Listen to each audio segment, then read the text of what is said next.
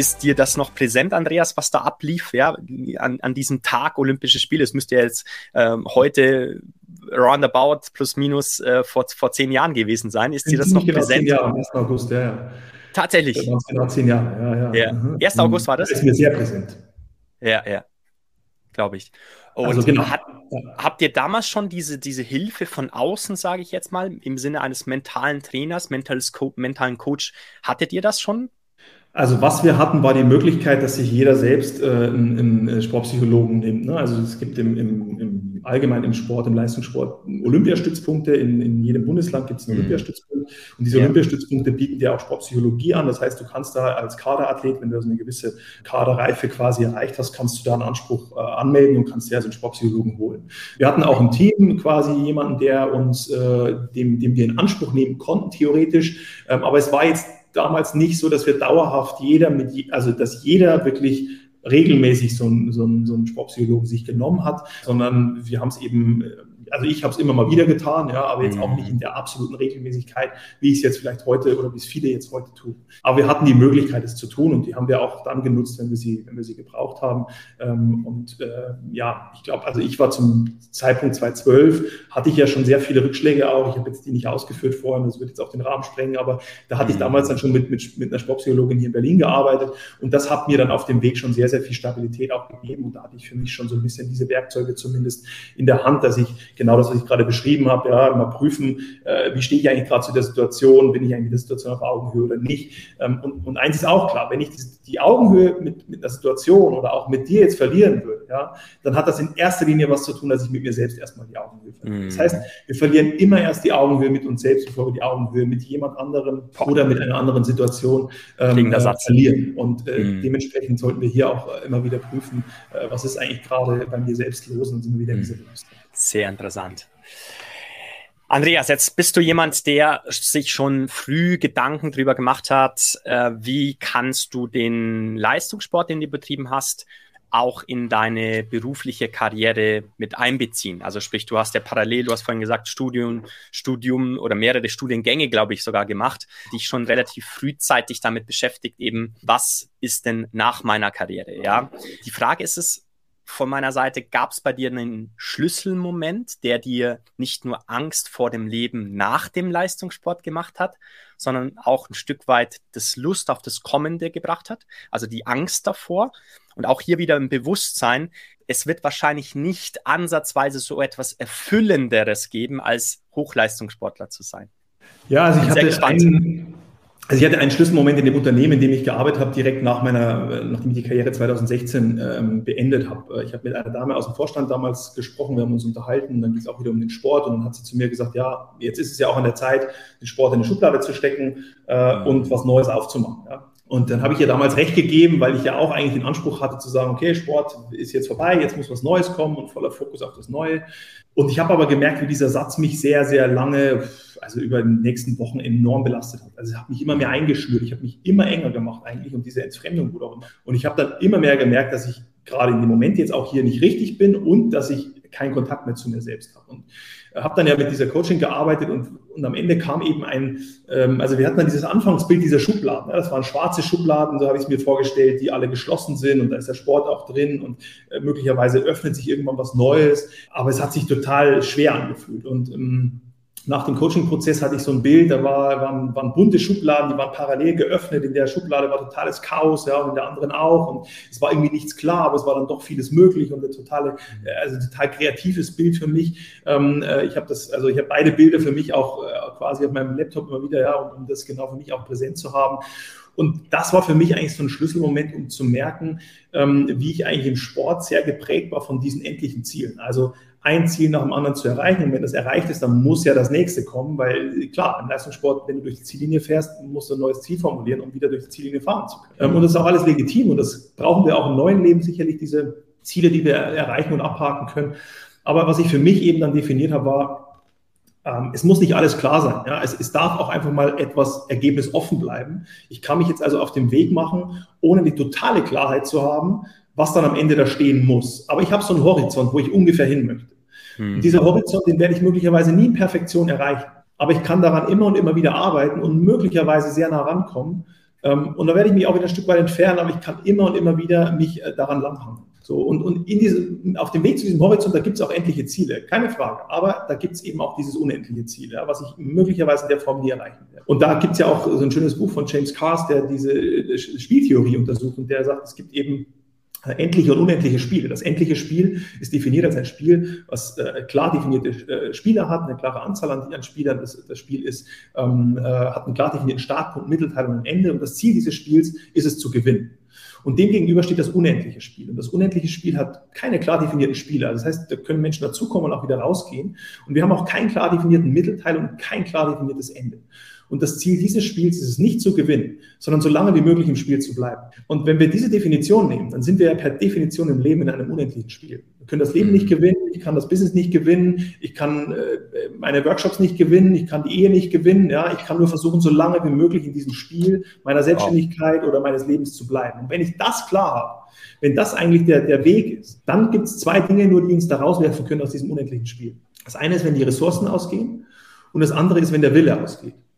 Und deshalb gilt es immer wieder zu prüfen, welche Ressourcen habe ich gerade zur Verfügung, um möglicherweise bei einem bestimmten Ziel anzukommen. Und habe ich noch die ausreichenden Ressourcen? Das kann Geld sein, das können Menschen sein, die ich brauche, das kann Fähigkeiten sein, Kompetenzen sein. Und wie sieht es mit meinem Willen aus? Will ich eigentlich dieses Spiel noch spielen? Ja, will ich in diesem Spiel des Leistungssports noch mitspielen? Will ich in diesem Spiel des, der Selbstständigkeit noch mitspielen? Und wenn das klar ist, ja, ich will, ja, dann, ähm, äh, dann kann ich mich auch weiter auf den Weg machen. Und das heißt, diese, an diesen beiden Dingen immer wieder zu arbeiten. Was brauche ich, um meinen Willen aufrechtzuerhalten? Und was brauche ich, um meine Ressourcen stabil zu halten oder weiter ausbauen zu können für diesen Weg, den ich gehen möchte? Das ist für mich der, der heutige Weg, den ich eingeschlagen habe und der für mich ein total erhellender Moment war in dieser Situation, als ich eben, oder in diesem Prozess, als ich gemerkt mhm. habe, ich entfremde mich immer mehr und ich brauche jetzt wieder, ich muss meine Füße wieder auf die Straße kriegen. Wie mache ich das? Ich muss erstmal meine Ressourcen kennen. Ich muss wissen, was habe ich zur Verfügung und wie kriege ich einen Zugriff darauf. Und die zweite Frage, was will ich eigentlich? Ja, und da war mir dann irgendwann nach diesem Prozess klar, ich möchte Räume schaffen für Verbundenheit, für Wirksamkeit, für Abenteuer. Und da kann ganz viel Endliches reinkommen. Ja, ich könnte theoretisch ein Café eröffnen und könnte, was, was ich sehr spannend finde, weil ich Kaffee gerne mag, könnte trotzdem diesem, diesem Zweck, Räume zu schaffen für Verbundenheit, für Wirksamkeit, für Abenteuer gerecht werden. Ich kann aber auch meine Workshops weitermachen, ich kann meine Coachings machen, ich kann Vorträge halten und damit auch Räume schaffen, die möglicherweise Verbundenheit schaffen, Wirksamkeit schaffen und auch ein Stück weit Abenteuer. Ähm, das heißt, es gibt ganz viele Dinge, die ich auf der Was-Ebene tun kann, die auf, diese, diese, äh, auf diesen, diesen Horizont einzahlen. Und das ist etwas, was mir heute total viel Klarheit und, und, auch Kraft gibt. Und das ist auch etwas, was ich heute ja unter anderem auch mit Sportlern tue, die die Karriere beenden, ähm, äh, in Zusammenarbeit mit Deutschen Sporthilfe und, und jetzt auch Jürgen Klopp, also mit einem größeren Projekt, wo wir eben Athleten dabei begleiten, die die Karriere beenden. Wow. Das ist wirklich überragend, Andreas, was du sagst, denn ähm, gerade dieses Spiel des Lebens, ja, das ist auch vor zwei Jahren, als ich diesen Podcast gestartet habe, war genau das diese Botschaft, die ich nach außen tragen wollte, dieses Spiel des Lebens zu spielen, ja, Playfulness. Ähm, ja. Auch einer ein sehr bekannter Speaker, du kennst ihn sicherlich, weil du standest auch schon auf Gedankentanken oder vielmehr Creator-Bühne. Äh, Dieter Lange sagt es immer so schön, mhm. ja, du kannst dieses Spiel nur spielen. Ja, du kannst mhm. nicht irgendwo ankommen. Wir können im Leben nirgendwo ankommen. Wir können es ja. nur spielen, dieses, dieses ja. Spiel. Da bringt das auch mit einem schönen Zitat, das kriege ich jetzt nicht mehr ganz auf die Reihe, aber wo es darum geht, einfach, man, dass man mit Triumph und Desaster gleichermaßen umgehen darf, weil das mhm. diese Polaritäten dazugehören, ja, zum Leben. Total. Und ja. es kommt immer nur darauf an, wie gehst du selber, wie reagierst du. Ja, wir hatten es vorhin von Reiz und Reaktion. Wie reagierst du genau auf diese Momente? Da bringt er auch das Beispiel mit Boris Becker. Ja, was hat Boris Becker nach seinem Wimbledon-Sieg gemacht? Der ist erstmal aus dem Stadion geflüchtet an die Themse, glaube ich, gegangen und, und musste weinen, ja, weil er jetzt nicht wusste, okay, wie geht's jetzt weiter? Er ist ja. irgendwie angekommen, er dachte angekommen zu sein, aber er ist nicht angekommen dort, weil ja. es geht ja weiter nach diesem großen Triumph. Verstehst du, was ich meine, Andreas? Total. Das ist ja genau der Punkt. Ja. Das heißt, wenn, wenn, wenn es eben vorbei ist, das ganz Große, wo wir so hingefiebert haben, ja, dann ist genau die Frage, wie geht es weiter? Und wenn diese Klarheit nicht da ist, dann verlieren wir den Boden unter den Füßen. So. Und, mhm. und das ist ja auch in jeder Krisensituation so. Ja, das heißt, wir verlieren in dem Moment ja auch den Boden unter den Füßen, weil etwas nicht nach Plan läuft. Und da wieder reinzugehen und zu merken, okay, deshalb ist aber das Gesamtspiel nicht vorbei, ja, idealerweise. Also wir reden jetzt immer auch von Krisen, die noch heilbar sind, ja, oder, oder ich meine, ich habe ja die Situation von meinem Vater auch erzählt, mhm. wo mir das auch noch sehr klar geworden ist, dass wir eben das Spiel des Lebens nicht gewinnen können. Ja, das heißt, auch da, die Gesundheit ist natürlich der oberste Faktor auch für all das, was wir tun, egal ob das jetzt privat oder beruflich ist. Und, mhm. und dafür geht's eben, äh, braucht es eben diese Klarheit des Horizonts hinter der Ziellinie. Ja? Also was ist denn eigentlich der nächste Schritt äh, möglicherweise für ein ganz langfristiges Ziel, wo ich so in der Perfektion möglicherweise nie ankomme.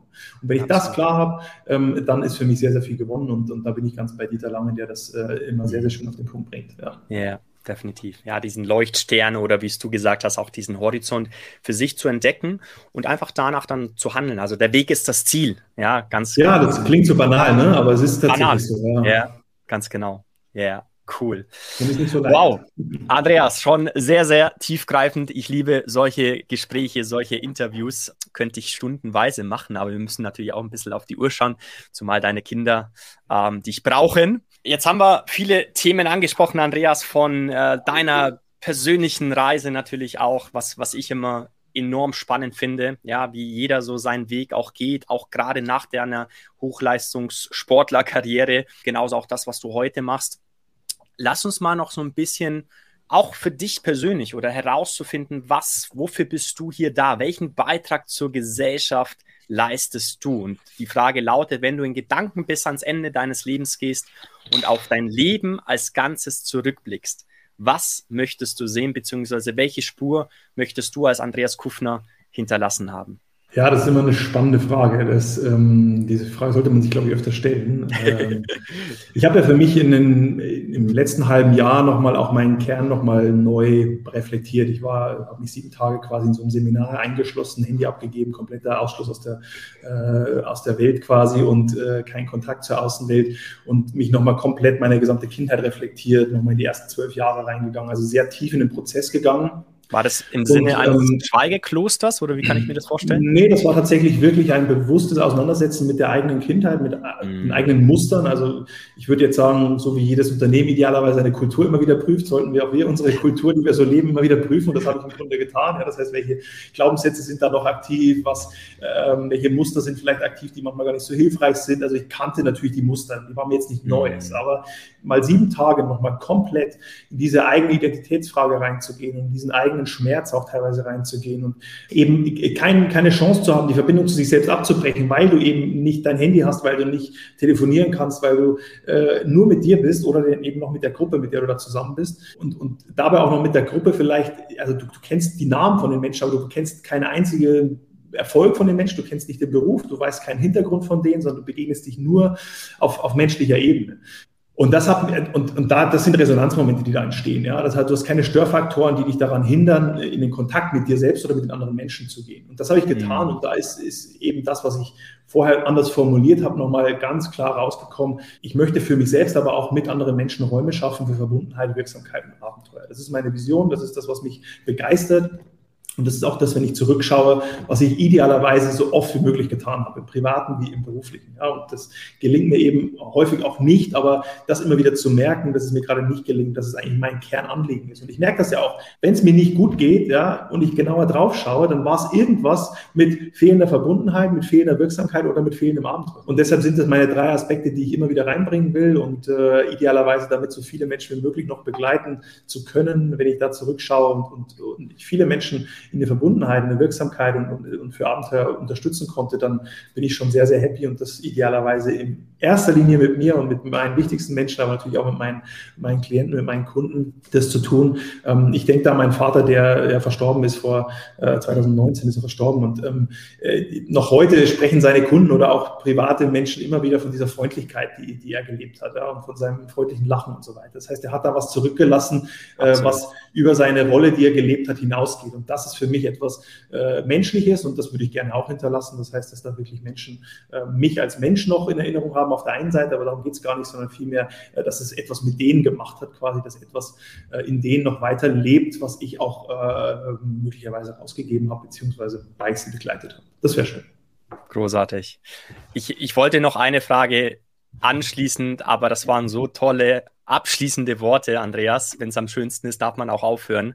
Ähm, und das mache ich jetzt auch an der Stelle und bedanke mich Gut. wirklich äh, vielmals für dieses, ja, wirklich äh, hochinteressantes, tiefgreifendes, äh, tiefsinniges Gespräch. Ich werde mir das sicherlich äh, noch, noch öfter anhören, das, was du gesagt hast, weil es war so wirksam auch, so wertvoll, wie wir ja, zukünftig auch weiter durchs Leben gehen dürfen. Und ähm, natürlich überlasse ich auch dir gerne noch äh, abschließendes Wort und du darfst natürlich auch sagen, wie man mit dir in Kontakt treten kann. Ja? Gerne. Also vielen Dank erstmal für den Austausch, hat mir auch große Freude gemacht. Ähm, Kontakt, äh, ihr könnt jederzeit äh, eine Mail schicken über kontakt.andreaskufner.de, über meine Homepage auch alles zu sehen. Ähm, genau, ansonsten bin ich auf LinkedIn und Instagram wieder erreichbar ähm, und äh, genau, jederzeit gerne kontaktieren. Ansonsten, ähm, genau, komme ich, glaube ich, einfach nur nochmal auf das zurück. Wir können das Leben nicht gewinnen. Lass uns so gut wie geht dieses Leben auch, auch genießen, spielen, Moment zu sein, äh, versuchen und, und äh, die Verbindung mit uns selbst eben immer wieder neu aufzubauen.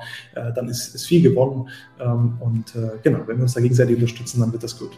Wundervoll. In diesem Sinne, viele Grüße nach Berlin aus dem Allgäu. Vielen Dank, Andreas, und bis ganz bald. Bis ganz bald, Alex. Vielen Dank. Tschüss.